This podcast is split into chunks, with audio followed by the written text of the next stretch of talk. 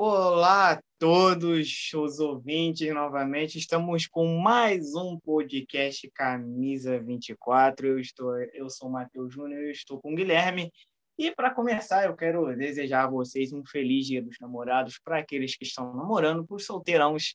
Venham, nos acompanhem, nos, nos escutem. E para quem também está namorando e está aproveitando o Dia dos Namorados com o mozão ao lado, escutem o Camisa 24. Guilherme, sua mensagem para esse dia tão romântico, esse dia que a gente ama a nossa bola oval, a NBA. É, galera, é... quem, quem tá namorando vai ser feliz com seu par, seu casal, seja ele do. Seja você tem a sexualidade que você quiser. É, o, e seja feliz, cara, ame. E os solteiros, não fiquem tristes, cara. Uma hora chega a nossa hora, uma hora a gente vai se dar bem. E ou já estamos se dando bem, né? Quem sabe? Mas curtam a gente, ouçam aqui para a gente tentar ajudar você a, a ter uma felicidade no dia de hoje, porque teve muita coisa que aconteceu nessa semana da NBA, muita coisa para falar sobre, e a gente vai trazer aqui todo o nosso, todo nosso ponto de vista, tudo que a gente tem para falar, né, Matheus? Exatamente, Guilherme, você falou tudo agora, cara. É, ame bastante, não importa a sua sexualidade, o importante é que você seja feliz e que não, não fique importando com, a, com as opiniões das outras pessoas. Mas é isso, Gui. Vamos começar com a, Conferência Oeste, Gui. Vamos começar com a Conferência Oeste. Gui, com todo a gente, todos os ouvintes que estavam nos ouvindo, é, que estão nos ouvindo, a gente antes de começar o podcast estava conversando justamente, né, no nosso finalzinho estava conversando sobre Donovan Wade Mitchell eu não tenho mais nada a dizer. 3 a 0 Utah sobre Clippers e Gui. Tudo para abrir, né? 3 a 0 né? Desculpa. Mas, Gui, vamos ser sinceros aqui, eu e você, Gui, já foi, né? Acabou. Vamos, vamos falar sobre outras rodadas, porque realmente os Clippers são uma a decepção gigante, né? Impressionante, né? É, Cara, o... só para começar que eu tô. É... Eu fico meio que pé atrás para falar do Clippers assim, que o Clippers pode querer dar um susto e tentar recuperar. Mas eu acho que não, acho que o Clippers. Acho que o, Clip, o fato do Clippers estar nessa situação já não é interessante. Ter sofrido tanto para Dallas não era o certo. Conseguiu uma virada ainda que aproveitou que o Dallas só tem um jogador, né? Se o Dallas tivesse dois jogadores, teria acabado a série no jogo 5 ou no jogo 6. Mas, enfim, é... o... como o Dallas só tem Luca Doncic um monte de ameba ao seu redor, o Dallas foi eliminado e o, e o Clippers é... saindo 2 a 0 atrás do Utah, corre o risco de tomar um, um 3 a 0 agora. E se vencer, pode tomar um 3 a 1 na próxima roda, que também é quase impossível de ganhar. Então, assim, Clippers, é decepcionante. Mais uma vez o Clippers vai cair na semifinal de conferência, é, igual foi ano passado. O time não evoluiu nada, na minha opinião, ficou pior. Eu continuo insistindo que a demissão do Doc Rivers foi ridícula. Eu acho que foi a pior escolha que o Clippers podia fazer. Quem acompanha futebol vê muito isso de gestão fazendo merda, né? Na NBA a gente não costuma ver nesse nível não, né? Que sai contratando todo mundo e que é um técnico para agora, né? Mas no futebol isso é muito normal, então se você acompanha futebol, principalmente o nosso brasileiro, você sabe. E mas é isso, cara. O Clippers vai ser mais uma vez eliminado em semifinal de conferência. Abdicou do futuro da franquia para montar um time para ser campeão agora. hum, trouxe Kawhi, trouxe Paul George, meteu um ou outro, fez a mesma coisa que o Lakers, foi contratando quem pintava. E tá dando isso aí, cara. Clippers vai ser eliminado pelo Utah. E se não for pelo Utah, não vai para a final da NBA. Se por algum milagre o Clippers passar do Utah, não, não passa nem de Suns, nem de Suns, porque eu não, eu não vou falar que o Denver tem chance de virar esse jogo, galera.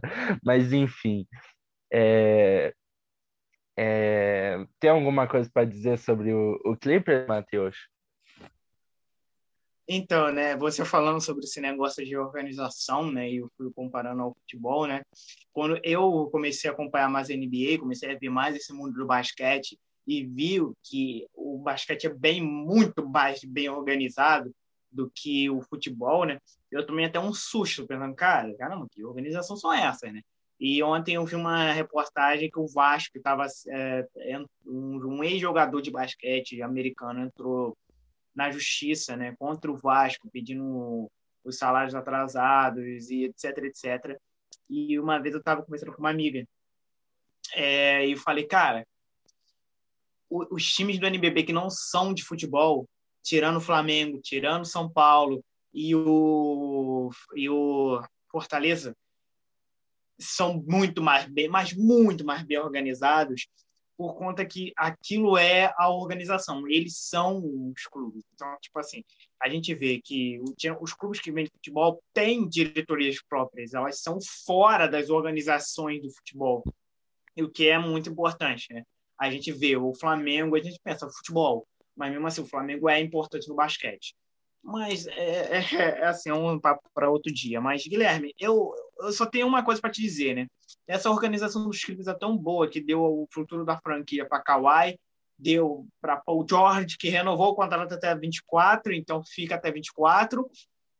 Num jogo decisivo, precisando de uma última bola para tentar empatar o jogo, você passa para quem? Marcos Morris. Mano, para mim é, é inaceitável. Sinto muito, cara. Você tem Kawhi quando joga um jogo 4. E, mano, é possível, mano. A bola tem que ir para Kawhi.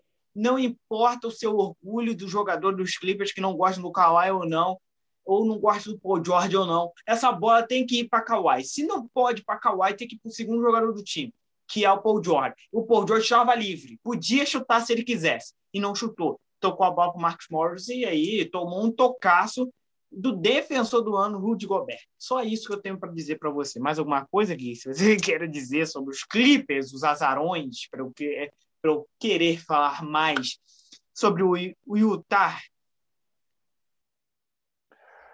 Acho que a gente pode pular para o Utah, que gera, um, gera uma discussão mais gostosa de se Não, falar, é, é mas... Gente, desde quando a gente o... começou esse podcast, Gui, a gente, o, o time que a gente mais falou foi o Los Angeles Clippers. Não tem outro, outra franquia que a gente mais falou do que não, do, do que não o Los Angeles Clippers, mano. A gente pode Concordo, encerrar a temporada é falando sobre os Clippers.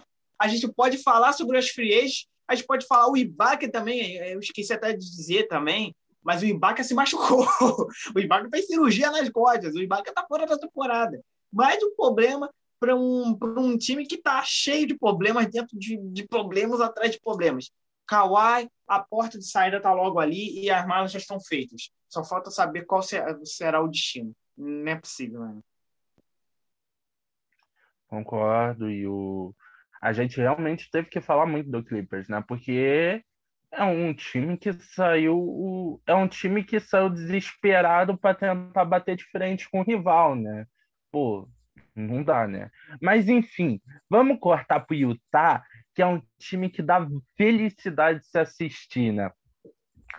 Tu tem muitos jogadores extremamente qualificados naquela equipe e tu citou o Gobert e a gente estava conversando antes do episódio sobre o Mitchell. Esses dois, esses dois é um absurdo, cara. O Utah ele é um time muito incrível muito. Ele é um time que ninguém levanta, fala muito, tá? Mas quando tu para pra ver esses caras jogando, tu vê que tem um motivo para estar lá. tem um motivo para eles terem sido campeão de conferência na temporada regular. E eles vão forte para a final de conferência.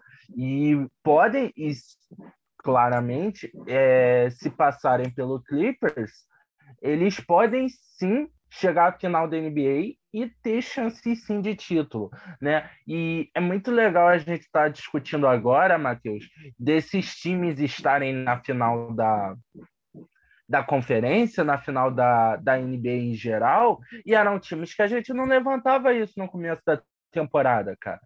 É, no começo da temporada, se alguém chega para mim e fala que o Tai e Suns vão chegar, estão chegando na final da conferência, na final de conferência, eu ia falar que o cara era maluco, que o cara tava fumando um, um baseado bom, mas eles fizeram por onde estão aí o e o Donovan Mitchell, Matheus. E aquela estatística bizarra dele, hein?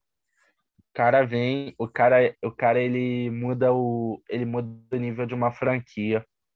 E e vai ser muito bom ver o que, que vai acontecer agora entre o e Suns para para ver quem vai para a final da NBA, né, Matheus? É, ouvi uma coisa muito interessante que você disse, né, que o Utah tem chance de chegar contra o Brooklyn Nets, e tem sim, porque você tem Donovan Mitchell.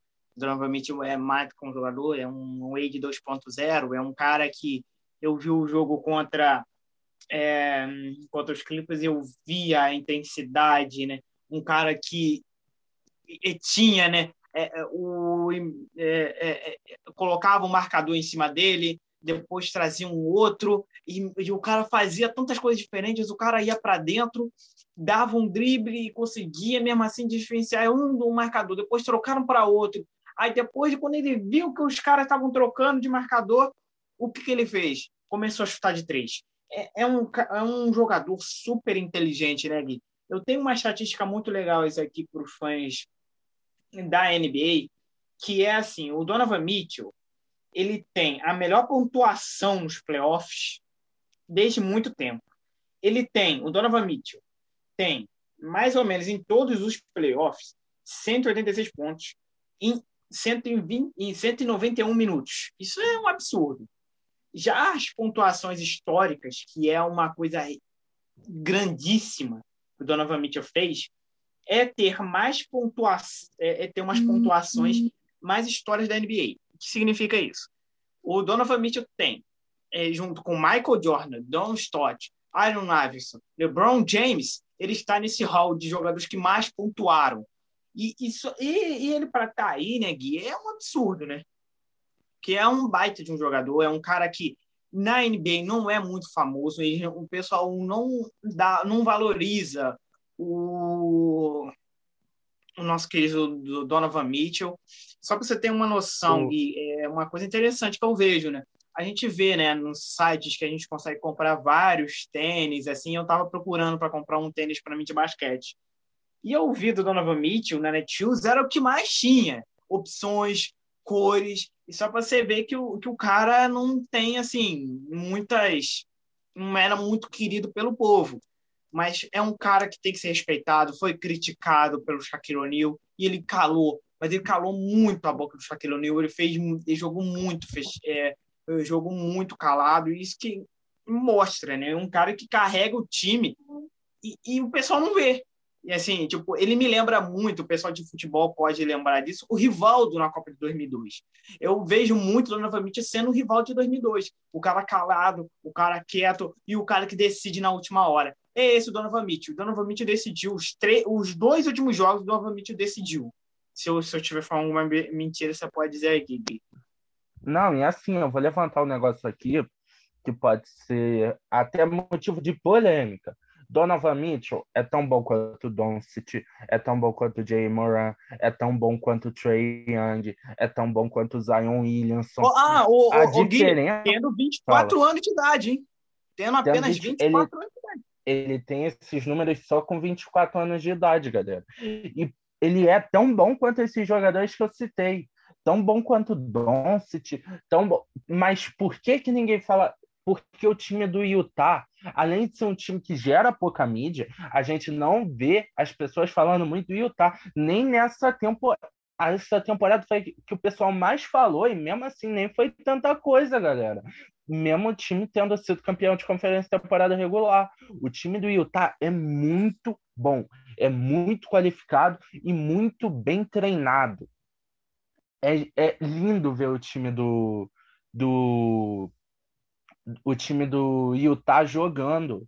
O, e assim, é, o Donovan Mitchell, ele não tem essa mesma mídia que o Doncic, por exemplo, porque ele não joga sozinho. Ele tem um time em torno dele. Ele é o que mais faz diferença. Ele é o que está ali e, e, e muda o time no quesito ofensivo mas ele tem um time em torno que joga muito bem e aí acaba sumindo um pouco ele. Mas quando é jogo importante, quando é jogo decisivo, o cara brota, come a bola e ninguém para ele. Como o Matheus disse, ele é muito inteligente, ele faz o que quiser na quadra. Eu gosto muito, eu sinceramente gosto muito de ver jogadores é, jogando que nem, por exemplo, vou dar um exemplo aqui, Kevin Durant. Esses jogadores farem, fazem o que querem em quadra. Se ele quer partir para dentro, fazer uma enterrada, ele consegue. Se ele quer é, dar uma assistência, ele consegue. Se ele quer arremessar de fora, ele consegue. O Donovan Mitchell, esse cara, ele faz o que quiser em quadra, cara. Tu pode marcar, ah, hoje tu, tu decide, ou, hoje tu marca o perímetro dele, ou tu marca o garrafão. Donovan Mitchell é um jogador que é, eu vi uma frase essa semana eu vi uma frase essa semana muito interessante. Quando você enfrenta o Kevin Durant, não existe marcar. Você torce para ele errar. E o Donovan Mitchell é um jogador nesse parâmetro, é um jogador nesse nível. É... eu destaco também o Gobert, o... a torre francesa. Cara, cara, o Gobert, ele é assim, é um dos meus jogadores favoritos da liga. Mesmo com aquele episódio de Corona, eu acho aquilo ridículo alguém querer levar aquilo para falar mal dele, sério. E mas eu acho o Rudy Gobert um jogador muito incrível de se assistir. Cara, eu vi alguns jogos, eu pude, eu pude acompanhar alguns jogos do Utah na temporada e era tão gostoso ver esse time, tanto o Gobert quanto o time inteiro em si. Eu lembro de dois jogos, um jogo contra o Warriors que o, o Gobert ele simplesmente foi um absurdo nos rebotes. Ele pegou, se eu não me engano, 28 rebotes, foi o maior, maior marca da carreira dele ele é um jogador que ele domina o garrafão defensivo, cara. Ele faz o que quer no garrafão defensivo. Ele não faz nada no ataque. Ele não precisa fazer nada no ataque. Para mim, o Gobert podia ficar na defesa enquanto o time tá atacando, porque o cara é bizarro na defesa. Ele não faz nada no ataque porque ele não precisa porque ele tem quatro jogadores em torno dele que fazem o que querem seja o Joe Ingles 4, porque eu quero, né? Porque o banco do Utah também, né? Tu tem no time do Utah Joe Ingles, tu tem Bogdanovich, tu tem o, o Jordan Clarkson, o próprio Donovan Mitchell. É, e, cara, em esses jogadores conseguem dar liberdade para o Gobert focar só na defesa. E isso é tão legal de ver no Utah, porque tu tem um jogador que é total defesa, ele só está preocupado com a defesa, porque os outros quatro jogadores dão conta de atacar. Os outros quatro jogadores dão conta de atacar. O outro jogo que eu vi no, na temporada regular desse Utah que me deixou assim espantado foi o jogo que o Utah bateu o maior número de bolas de três no, num primeiro tempo. Foram 17? Foram 17. 17 bolas de três no primeiro tempo, galera, em dois quartos. Foi contra o Orlando Magic. Foi aquela surra no. O, o time voltou do intervalo, meteu os reservas e foi a, com os reservas até o final do jogo, porque foi uma surra, estava sendo uma surra. É, e aquele e aquele Utah que chutava o que chutava de onde quisesse, fazia o que queria do garrafão, mostra o tão complexo que é esse time do Utah. Porque esse time do Utah ataca, esse time do Utah defende, esse time do Utah faz cesta dentro do garrafão, esse time do Utah faz cesta do perímetro. Então, assim, o Utah ele é um time muito completo. Tem chances de levar esse caneco, tem chance de levar esse título, tem chance deve passar do Clippers exatamente por essa sinergia, esse equilíbrio, esse trabalho em equipe. Deve, vai fazer jogo duro contra o Suns, aliás, que jogaço que vai ser. E vai chegar na final de conferência forte. Até porque até porque a gente ainda vai falar sobre o leste. Mas os dois times do leste estão levando séries para jogos longos, estão levando jogos para séries longas, enquanto no oeste parece que vai ser varrida dos dois lados. Então, o, um, um time vai, o time do oeste tem grande chance de chegar com muito menos jogos de bagagem na final do que os times do leste. Isso, evita, isso você evita fadiga, evita lesão, é, e esse tipo de coisa pode pesar lá na final, principalmente quando tu pega uma equipe como o Nets, né? Então, eu, eu acho que isso pode gerar muitos frutos para a equipe do Utah. E eu acho que é isso, Matheus. Acho que a gente já falou bastante de Utah e Clippers. Você quer complementar alguma coisa? Ah, sim, sim, sim. Eu só queria dizer uma coisa, que o, o jornalista da ESPN, Stephen Smith, jornalista da ESPN americana, ele soltou a diversa frase. Donovan Mitchell é o melhor jogador da história da franquia Utah Jazz. E eu retweetei e dei um ponto, concordando com tudo que ele disse. Vamos passar para a próxima para a próxima. Eu concordo também, pauta. mesmo tendo o desculpe interromper, mas mesmo não, tendo o Utah dos anos 90, eu sou obrigado a concordar. E ele tem muita coisa para fazer na carreira ainda, né? Gente, eu, olha os números. Eu acho que o Donovan Mitchell olha ainda leva um título para continuar. Exatamente, olha os números. Eu gosto muito desse time do Utah, cara. Gosto muito Entendi. desse pessoal do Utah e, e vai, dar, vai dar bom, uma hora vai dar bom. Essa temporada pode não ser essa temporada, mas próximo é ano, que futuro. É. Não vai ficar longo, vamos passar para o próximo. vamos, vamos, passar para o próximo, porque tem uma porque aí você vai derreter o seu coraçãozinho de pelúcia, Guilherme. Phoenix Suns, de Cruz Paul, Devin Booker, o amor dos playoffs nesse momento que está chamando mais atenção do povo e mais atenção de nossos olhares por causa que está sendo uma varrida, uma varrida gigante, uma varrida inesperada, uma varrida incrível e que estamos acompanhando o Devin Booker. Eu estava vendo o Marquinhos também de novo. Desculpa, gente, eu sou muito fã do Marquinhos, é um ídolo do jornalismo para mim. Mas Devin Booker e Marquinhos disse, é um Kobe Bryant baby. E eu concordo com isso. Eu concordo. Devin Booker eu estou apaixonadíssimo por Devin Booker. É outro cara jovem que já fez muito, já fez jogo de quase 70 pontos e assim, não tem mais o que dizer. Chris Paul jogando demais, talvez seja a grande chance. Ele não, muito ele não deve ficar na franquia Phoenix Suns na próxima temporada. Ele deve pegar um contrato maior. Não sei se o Suns deve exercer essa opção, mas eu acho que não deve. Eu acho que não vai, eu, eu não, não, é, não acho que não, não deve, na minha opinião. Eu acho que deve, deve pagar tudo que tem para esse cara, porque esse cara já tem que ter uma, a camisa aposentada em Phoenix, porque eu lembro muito das finais com o Lakers, o Phoenix Suns jogando, com o Steve Nash e o, Le, e o Leandrinho. Então, tipo assim, eu acho que é, é, foi uma das grandes momentos da história do Phoenix Suns. E eu acho que e nós estamos acompanhando a história agora com o Phoenix Suns. O que você acha, Guilherme? Pô, tu levantou um assunto muito legal que eu, que eu quero até pontuar, né? Que é esse negócio do Chris Paul ter a camisa aposentada, cara. Sinceramente, eu, eu acho, acho que. É, ô, Guilherme, desculpa, eu acho que tem grande chance de ser aposentada tanto nos Clippers como no Phoenix Suns e o Oklahoma, se o Oklahoma quiser. Eu acho que o, ele tem muitas chances de se aposentar em três franquias e três franquias diferentes. É, é, um ponto bastante importante se apontar, mas eu acho que a, a, a, chance maior é em Phoenix. Eu acho que antes era em, em LA, porque os Clippers estão querendo fazer um estádio novo, né?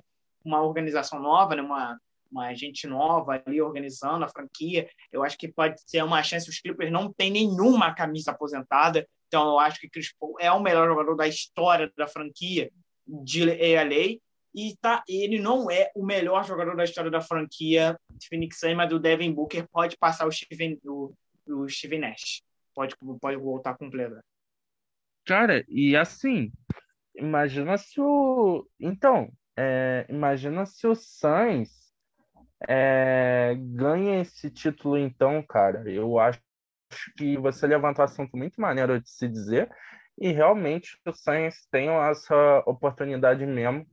O Chris Paul, né, tem essa oportunidade de ter sua camisa aposentada na equipe do Suns, principalmente considerando que o time não está longe de disputa, de chegar perto desse título, não, mas enfim. É, Cara, Chris Paul e Devin Booker estão fazendo o que ninguém esperava que era possível fazer, né? Pô, o, o Suns ano passado nem para os playoffs foi, cara. Eu não lembro a posição do Suns, mas não fez essa campanha, cara. Chris Paul e e tu pode fazer essa comparação reversa, né? Tu vê o que, que foi o Oklahoma com o Chris Paul e tu vê o que, que é agora sem, né?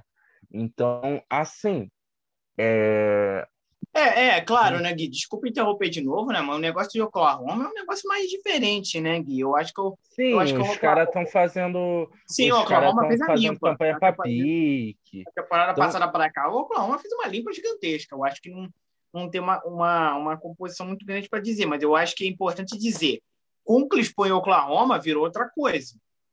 O Chris Paul em Oklahoma era um, virou uma franquia com, que, que levou o, o Chris Paul levou a franquia Oklahoma. O Oklahoma, para mim. Que não, não era para ter ido. Era um Concordo. E, e aquele Oklahoma era para ter eliminado o Houston. Vamos, vamos. O Oklahoma. Com certeza. Se não, não eliminou o Houston por roteiro.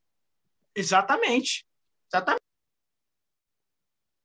Se fosse um filme, a gente ia estar tá falando aqui que o Oklahoma não eliminou o Houston por roteiro porque o Oklahoma jogou demais aquela série. Jogou demais. Tá? A gente viu jogadores muito bons que o Oklahoma revelou naquela série, né? Eu acho que o Dort, ele nem fez uma temporada genial, ele tá jogando muito mais nada genial, igual foi a série dele contra o Houston, que ele botou o Harden no bolso, né?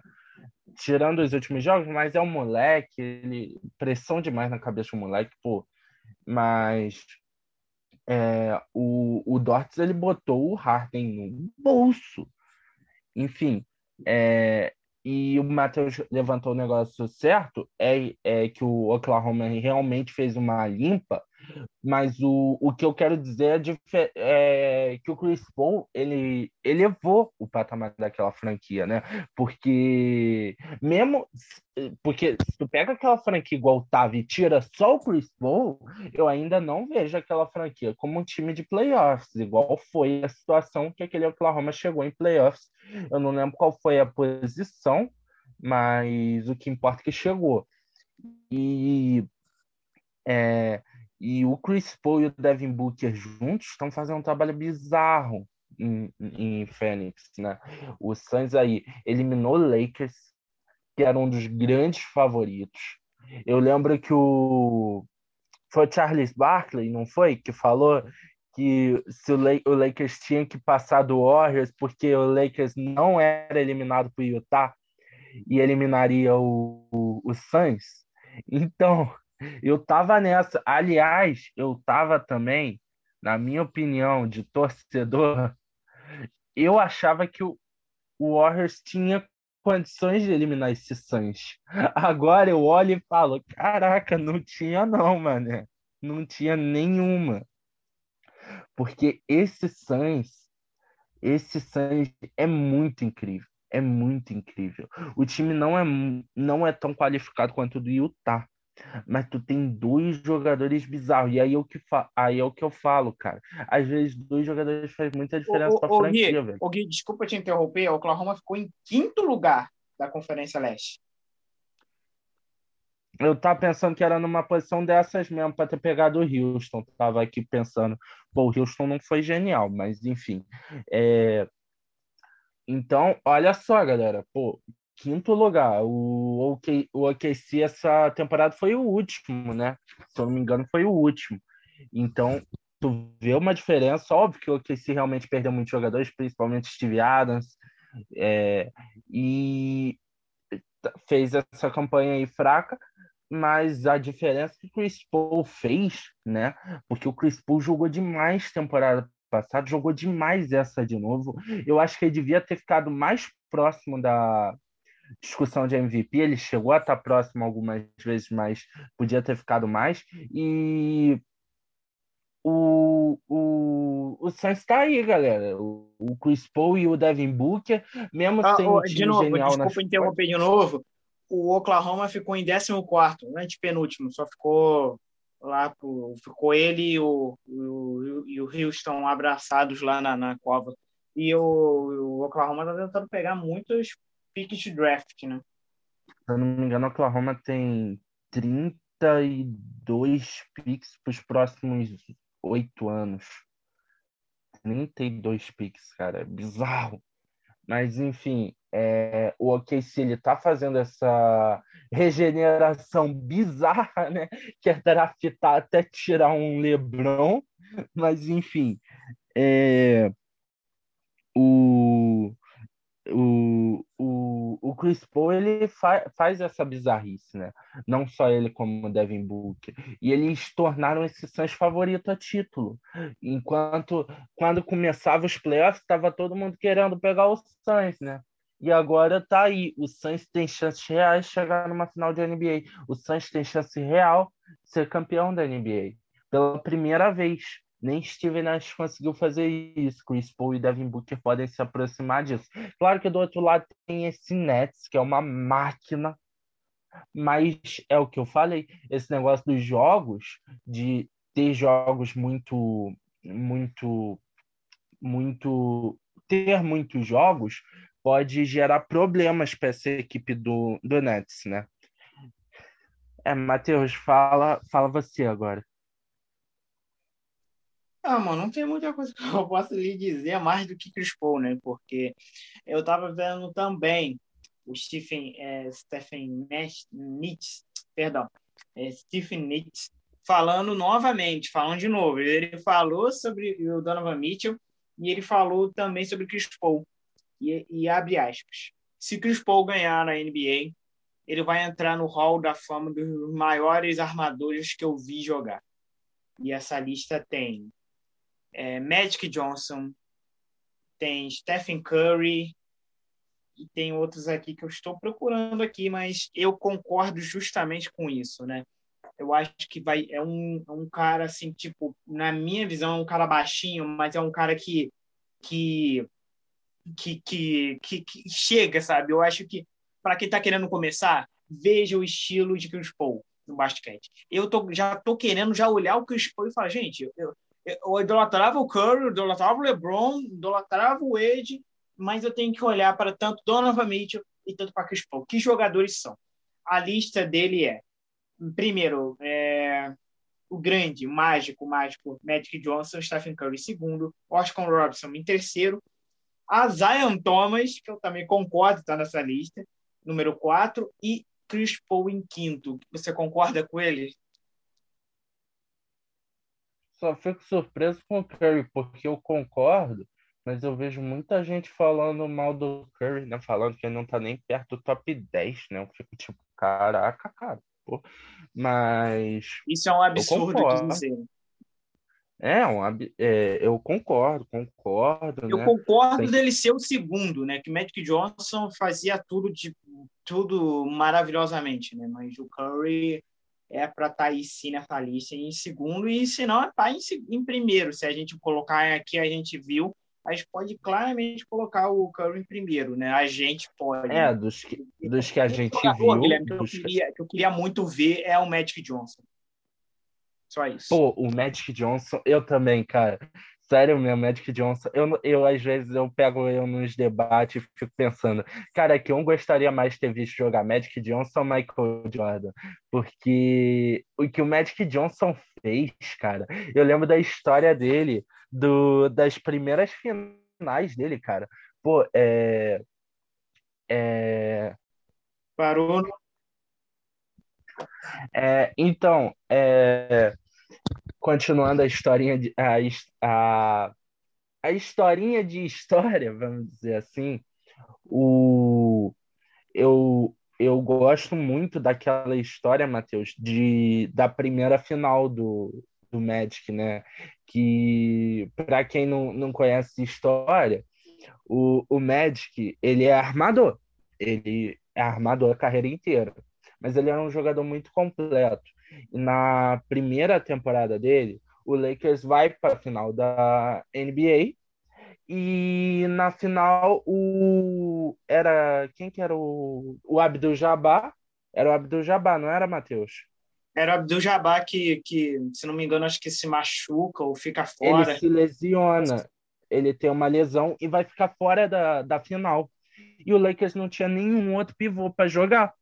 Aí no avião, Lakers de avião, o Magic Johnson vira assim e fala: professor, me bota como me bota como pivô. Aí todo mundo começa a rir, começa a zoar. Detalhe, galera, a primeira temporada do Magic Johnson, ele tinha acabado de ser draftado. Todo mundo começa a rir, todo mundo começa a zoar. zoar. Aí o médico fala: Não, pô, pode me botar, não sei o quê. Aí o treinador vai lá, bota ele e o médico faz história, joga demais e garante o prêmio de MVP das finais. Primeira vez que um jogador estreante na liga, primeira vez que o jogador Hulk é, foi MVP das finais. Ele é o único que fez esse feito. Então, é, é, de se admirar, cara, porque ele era bizarro, né? Ele era, ele era mágico, velho. O nome dele diz tudo, velho. Não tem como tu dizer do, do Magic é, é, sem usar a palavra mágico, sem usar a palavra, sem usar uma palavra dessa, porque ele era bizarro, cara. E mas continuando, o realmente, se o Chris Paul ganhar o ganhar um título, ele tem tudo para seguir, tudo para entrar nesse patamar elevadíssimo desses jogadores, Stephen Curry, é, Magic Johnson e companhia. É, né? Uma, o Magic Johnson é o doutor estranho da NBA. Mas vamos voltar, vamos agora para a Conferência Leste. Vamos falar sobre o Milwaukee Bucks. Gui, eu vendo o jogo, fiquei numa sensação tipo, mano, não, eu ouvi o primeiro quarto e falei, cara, não vai dar. Não tem como os Bucks vencerem esse, os Bucks, os Nets vencerem esse jogo. Se a bola de Duran não cai, não, não vai vencer esse jogo e foi, foi uma pontuação bem ruim, né? Acabou 80, 86, 83. 88, 88. Ah, é isso aí. É não, 86, 87. Não, perdão, 86 e 83. Uma pontuação baixa mesmo assim. E, cara, o que mais me deu raiva foi do tipo o Giannis Antetokounmpo. Cara, se você tá num, num, jogo importante de playoffs, um jogo que depende da tua vitória, mano, você não vai pegar a porra da bola de três e vai arremessar, sendo que você não é bom na bola de três. Se, e mesmo assim, todo mundo que chuta de bola de três afirma.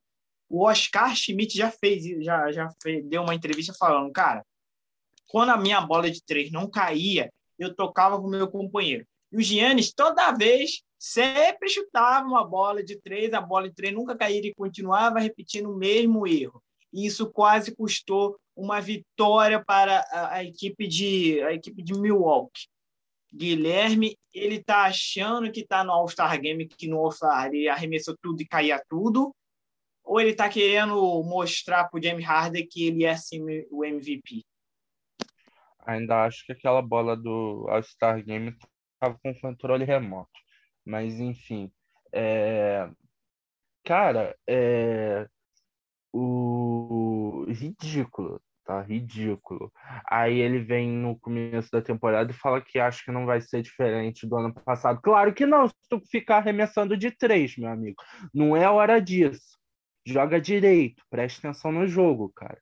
Pô, tu tá enfrentando o melhor time da NBA, o melhor time do mundo.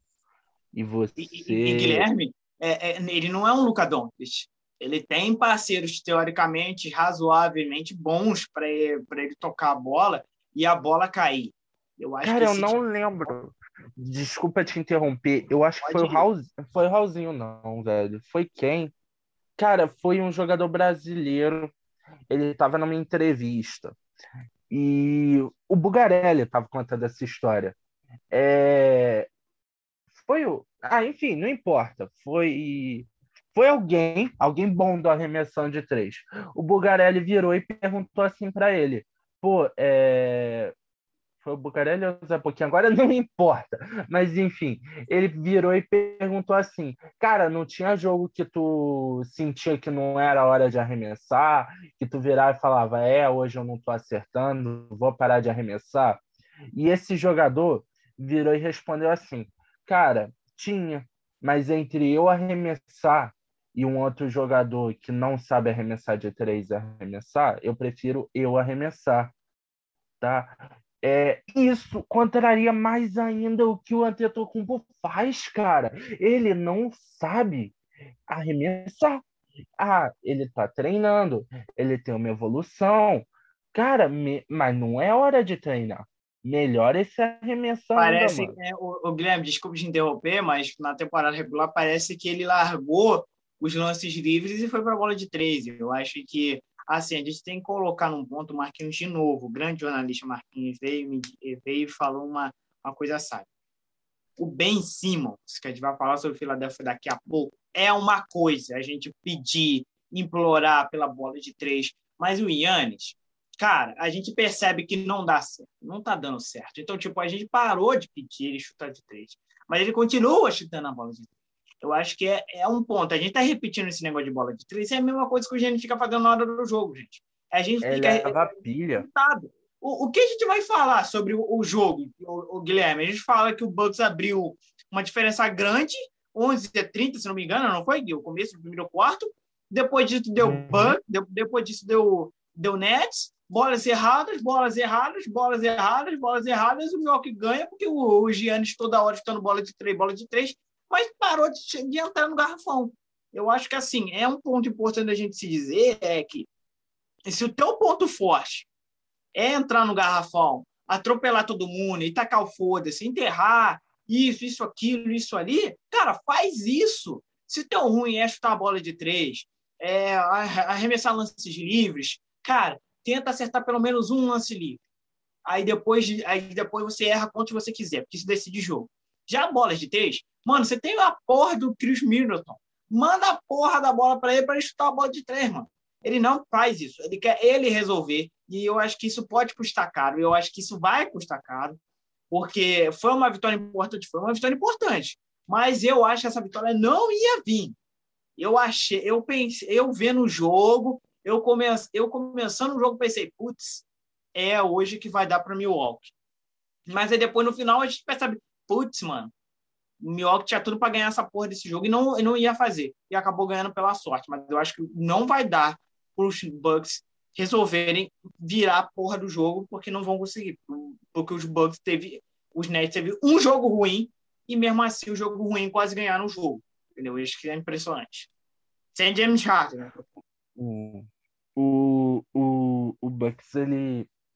Ele, fa, ele cara, é, é o que eu falei, mano sinceramente, é, eu acho que o, o Antetokounmpo ele fez um erro no começo da temporada, que foi ficar em Milwaukee, tá? Não vi, tipo, ele o que eu achei errado ali foi porque ele se auto ele se auto contradisse, né? Vamos dizer assim, porque ele queria um time decente, queria um time bom, falou: "Ah, eu só fico aqui se for com um time bom", e o Bucks não deu isso para ele e ele renovou. O Bucks contratou um ou outro jogador mediano, nada bom, nada assim. Nossa, esse jogador vai fazer o Antetokounmpo ganhar um título.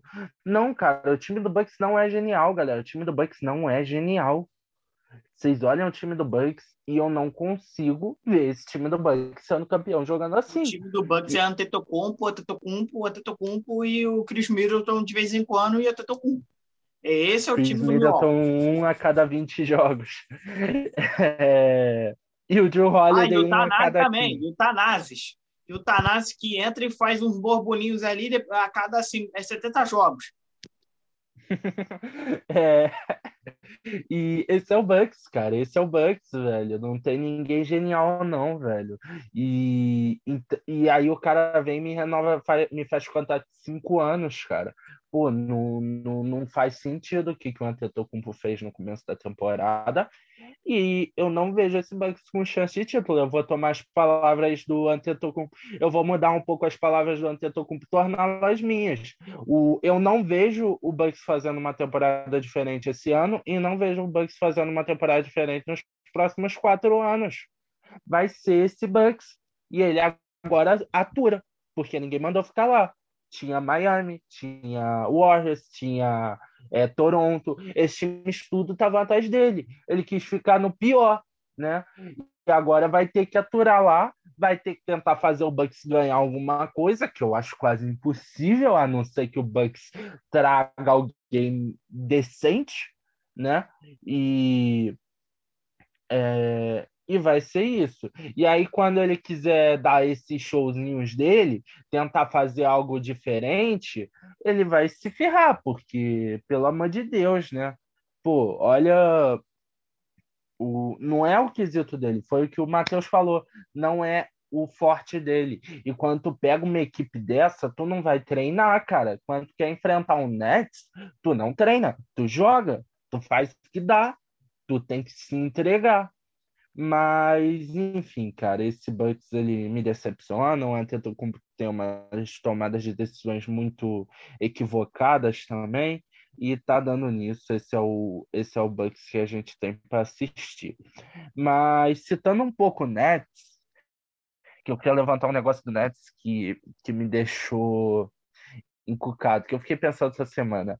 Cara, esse Nets é bizarro. Porque, tipo, vamos pensar numa escala de, de 0 a 100. Numa escala de 0 a 100. O Nets, ele joga no 90. O Nets, ele joga no 90. E ele joga todo jogo no 90. Todo jogo, os jogadores do Nets jogando muito bem. Irving, Harden, Duran, é, Blake Griffin. Blake Griffin tá crescendo demais, aliás. Que que dedicação que tá tendo o Blake Griffin, né? Muito legal ver o Blake Griffin dedicado, é, com vontade de jogar, né? Mas, enfim, o Nets joga assim, no 90. Não é o melhor do Nets. Não é. O Nets joga mais do que isso. Mas ele não precisa, porque o 90 é o suficiente. Nets perde um jogo ou outro, mas continua no 90. E pelo fato do 90 não ser o limite, tu tira o Harden, o time continua jogando a mesma bola. Tu tira o Duran, o time continua jogando a mesma bola. Tu tira o Irving, o time continua jogando a mesma bola. Aliás, o Irving que não sai desse time, né? É incrível. O Irving joga todo jogo, não se lesiona, não cansa nada. E esse Nets faz isso aí, cara. E na hora que precisar, na hora que, a, que for decisivo, esse Nets vai ir pro 100 e ninguém para, ninguém para, porque esse time é genial, é bizarro. Aí vocês podem falar, ah, mas é óbvio que é bizarro, Irving, Harden, Duran, mas, cara, é, eu sinceramente não esperava isso no começo da temporada, e vi muita gente duvidosa também, cara. Não funciona assim o basquete, quando mete três superestrelas. Até porque o Irving, quando sai de Cleveland, foi, foi para sair da sombra do LeBron. E ele agora estava indo para a sombra de outros dois. E não virou sombra, né? Detalhe, porque parece que a bola sobra. A bola tem bola para todo mundo. Igual o, o, Foi o primeiro jogo contra o Bucks, não foi, Matheus? Que os três juntos fizeram 104 pontos. É bizarro, cara. A bola não. Foi, foi. Foi sim. A bola não a, não, a bola não a, a, a bola tá sobrando para esse time do Nets, cara. E é muito forte. Eu eu não tô falando aqui que o Nets vai ser campeão, porque ainda tem adversários pesados. Tem adversários muito pesados. Passando do Bucks, que ainda pode apertar essa série. Eu não acho que vai, principalmente se eu até tô com continuar palhaçada, não acho que vai, mas se o Bucks apertar a série contra o Nets, que era o previsto, é, já é um adversário mais difícil. E depois ainda tem um possível Filadélfia. E, e na final vai pegar pedreira, seja Utah, seja Suns. Então ainda temos um campeonato mas esse time do Nets está ficando cada vez mais no meu na minha visão cética sobre esse Nets está cada vez mais menos cética porque esse time mostra em quadra o que tem. O, o que mais me deixa assim espantado é o fato do Blake Griffin estar tá jogando um absurdo. E eu passo a palavra para você Matheus é, eu não vou falar muita coisa mais, não, que o, o Brooklyn está sendo o que o Brooklyn tem que fazer. Exatamente. Mas eu, eu, eu queria tocar um ponto onde a gente passa para o próximo, Gui, que a aposta do Steve Nash está dando muito certo. Bruce Brown Jr. Está dando muito certo. Um rapaz, tá? um cara jovem, um cara que é aposta e está substituindo o Harden e está dando certo. Eu estou gostando do que eu estou vendo ali. Eu acho que é, parece que a gente falava, né? A gente falava dos Clippers que vendeu toda a sua história e, e mais o cara da, da, da rouparia para conseguir Kawhi e Paul George. O Brooklyn fez praticamente a quase a mesma coisa, mas parece que nas trocas bizarras que fez, conseguiu trazer um jovem, assim, teoricamente bom, né? E o Brooklyn dá sorte com esse tipo de caras, assim, jovens, que ninguém dava nada, dava porra nenhuma, e o cara dá certo. E esse é um cara, é um cara que eu queria citar, é Bruce Brown Jr., um cara que, dá, que deu muito certo. Mas vamos passar para outro jogo, Filadélfia e Atlanta Hawks. Gui. O parece... Matheus, só citar um negócio sobre o Nets. Que o Nets ele tem. A gente falar, o Nets ele é um time. É, Irving, Harden, Durant. E, cara, o banco do Nets é bizarro, velho. Tipo, não é bizarro, tipo, jogadores de muito renomados, igual era mais ou menos o, Bucks, o, Clip, o banco do Clippers ano passado, né? Que tinha alguns jogadores muito decentes. Mas tu tem o. É porque eu não lembro o nome daquele moleque, eu tava pesquisando aqui, eu não achei. Mas tu tem o Dee Idol, tu tem o próprio Bruce Brown, tem um moleque. Ai, é pivô, cara. Eu eu vou pesquisar aqui, vou ver se eu acho. É, ele joga demais, eu gosto demais de ver ele jogando. Ele é um absurdo quando entra em quadra. Cara, e são jogadores muito novos. O Mike James, cara, pô, o, o Nets fechou um contrato fechou um contrato de 10 jogos com o Mike James, tá ligado? Tipo, só pra compor elenco, o cara foi lá e comeu a bola, cara. Comeu a porcaria da bola na, é o Nicolas Clarkson. Ele mesmo, ele mesmo. O Clarkson, ele joga demais, cara. Ele joga demais. Ele é um achado no Nets incrível. Sério, não sei se ele vai crescer e se tornar um futuro Rudy Gobert, um futuro Nicole Jokic. Um é, futuro... a defesa dele é muito boa. Ele é muito bom e ele é muito explosivo. Ele ataca muito bem. Eu gosto demais de ver esse moleque em quadra. Mike James, que veio da Europa, já é um jogador mais veterano. É, não é um jogador. Tem muitos relatos de brigas com um companheiro de, de time, não é aquele jogador que tem uma química boa, mas ele joga demais também, cara. Eu lembro de ver os jogos da temporada regular e falar: caraca, cara, como é que esse cara tá com um contrato de 10 anos, 10 jogos, porque o cara é bizarro. Ele joga muita bola, mano. São jogadores achados pelo Nets que fazem um trabalho incrível, incrível. Outro, Joe Harris, cara. Pô, o Joe Harris passa apagado nesse time. O Joe Harris é tão bom quanto um Seth Curry, por exemplo. É um time muito bom.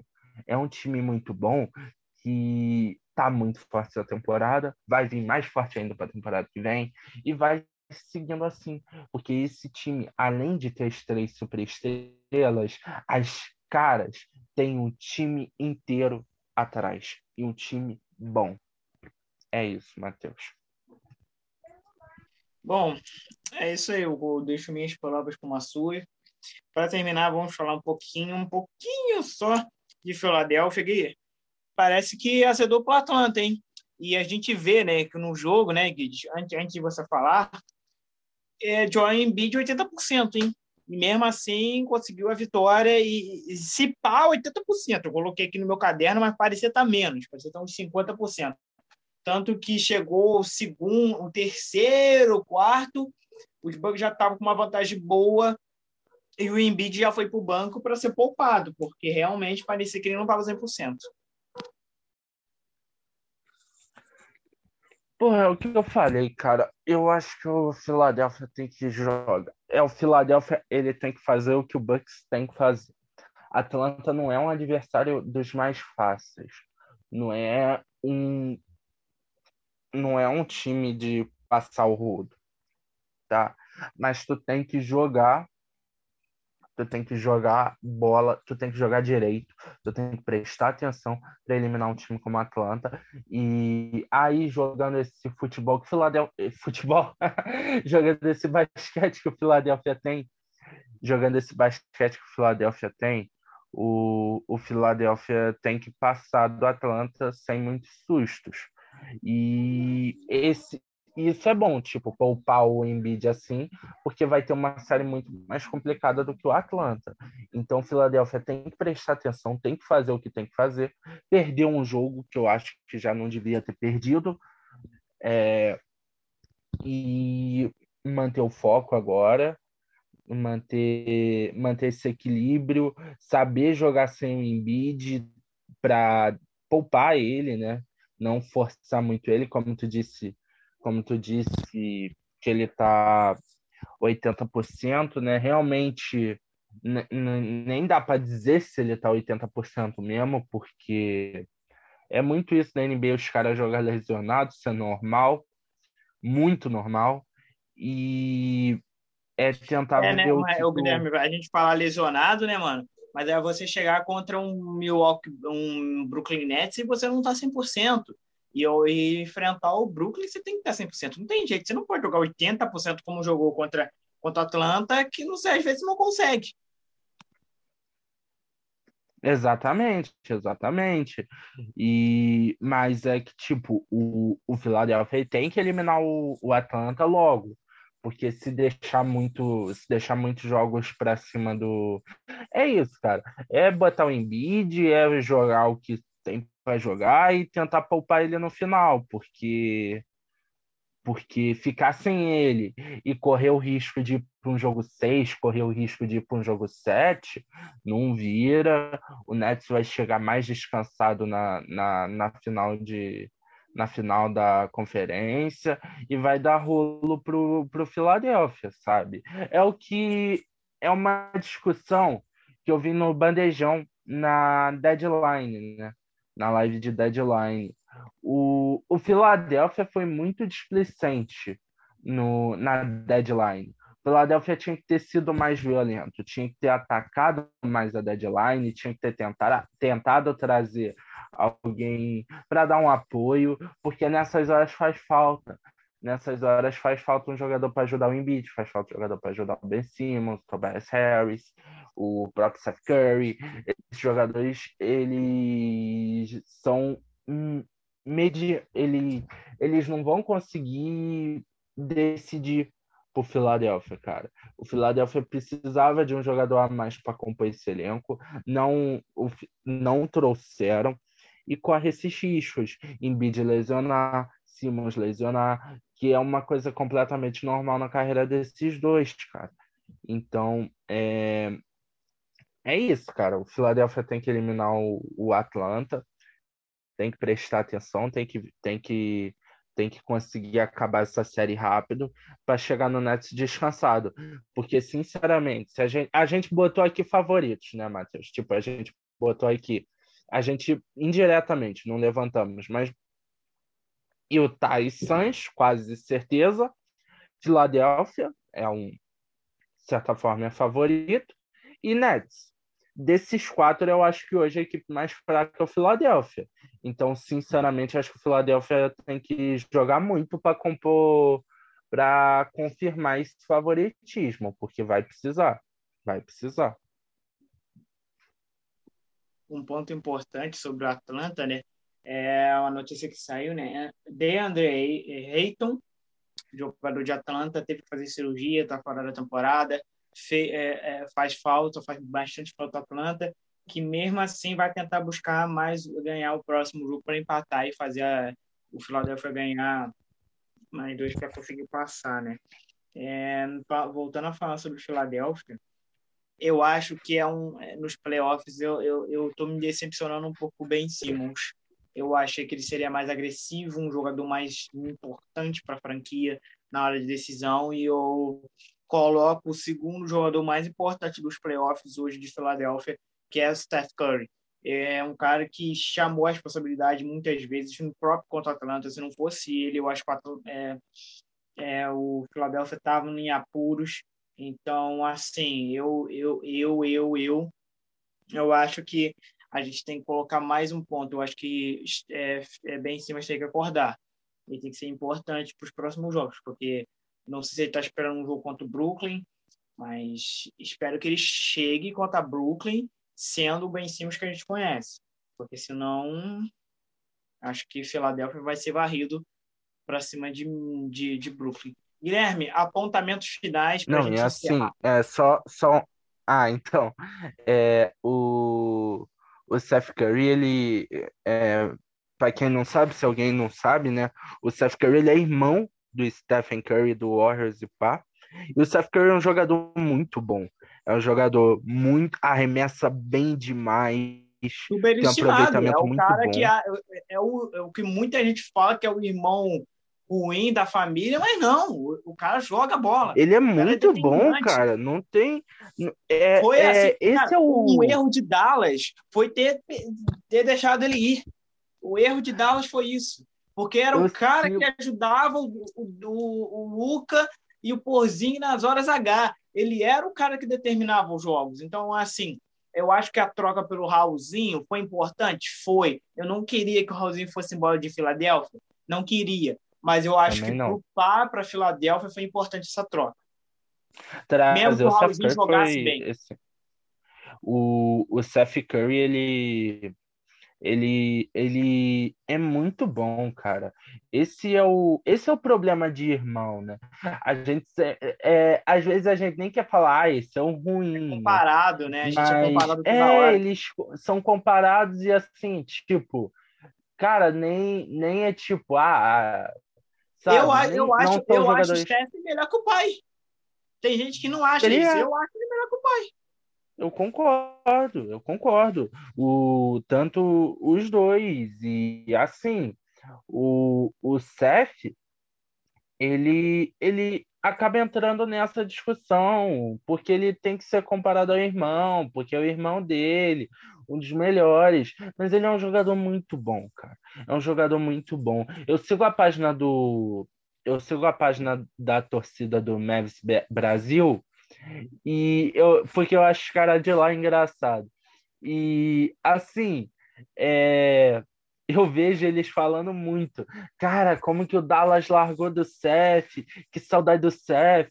Porque nessas situações, eu acho que com o Seth o Dallas, elimina... o Dallas tinha uma chance maior de eliminar aquele Clippers, cara. Porque faltou alguém para jogar com o Doncic. O Doncic jogou sozinho, literalmente. E o Seth Curry, ele é muito bom, cara. Ele é muito bom. Ele dá esse apoio pro Philadelphia porque ele tem qualidade. Ele não é o irmão dele. Óbvio que não. Mas ele é um cara muito, muito, muito consistente, né? E, e, joga demais, velho. Eu gosto muito de ver o Seth Curry jogando. Seth Curry que é treinado pelo sogro, para quem não sabe, só por pontos de curiosidade, mas é, eu acho muito interessante ver, ver o Seth Curry é, sendo importante, porque ele, ele é esse jogador. E eu concordo com o Matheus, eu não queria ver o Raulzinho fora, mas o, eu acho que até acabou sendo bom para os dois, né? O Raulzinho fez uma das melhores temporadas dele jogando um absurdo, e o Seth Curry está aí fazendo diferença para um time que pode chegar nas finais da NBA.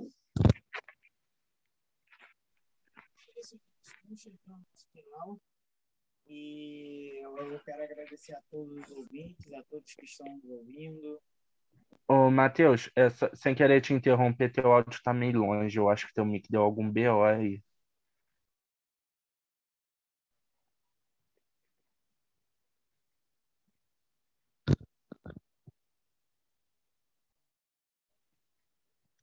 Bom, galera, é...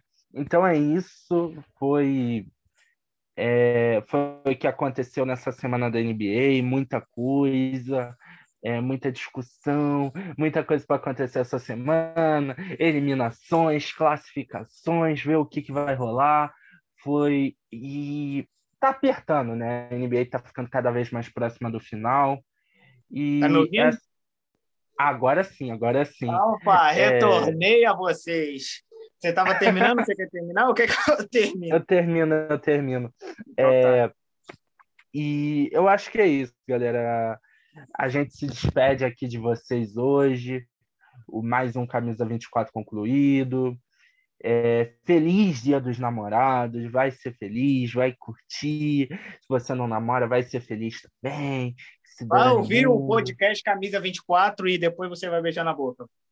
Exatamente, exatamente. Enche a cara, faz o que dá, faz o que dá. Mas é isso, galera. Eu me despeço de vocês, passo agora a palavra para o nosso Matheus, que agora vocês devem estar ouvindo ele. Enfim. Eu peço desculpas a vocês que estão nos ouvindo, mas é, é aquele negócio, né? Quando a gente trabalhando em casa é complicado.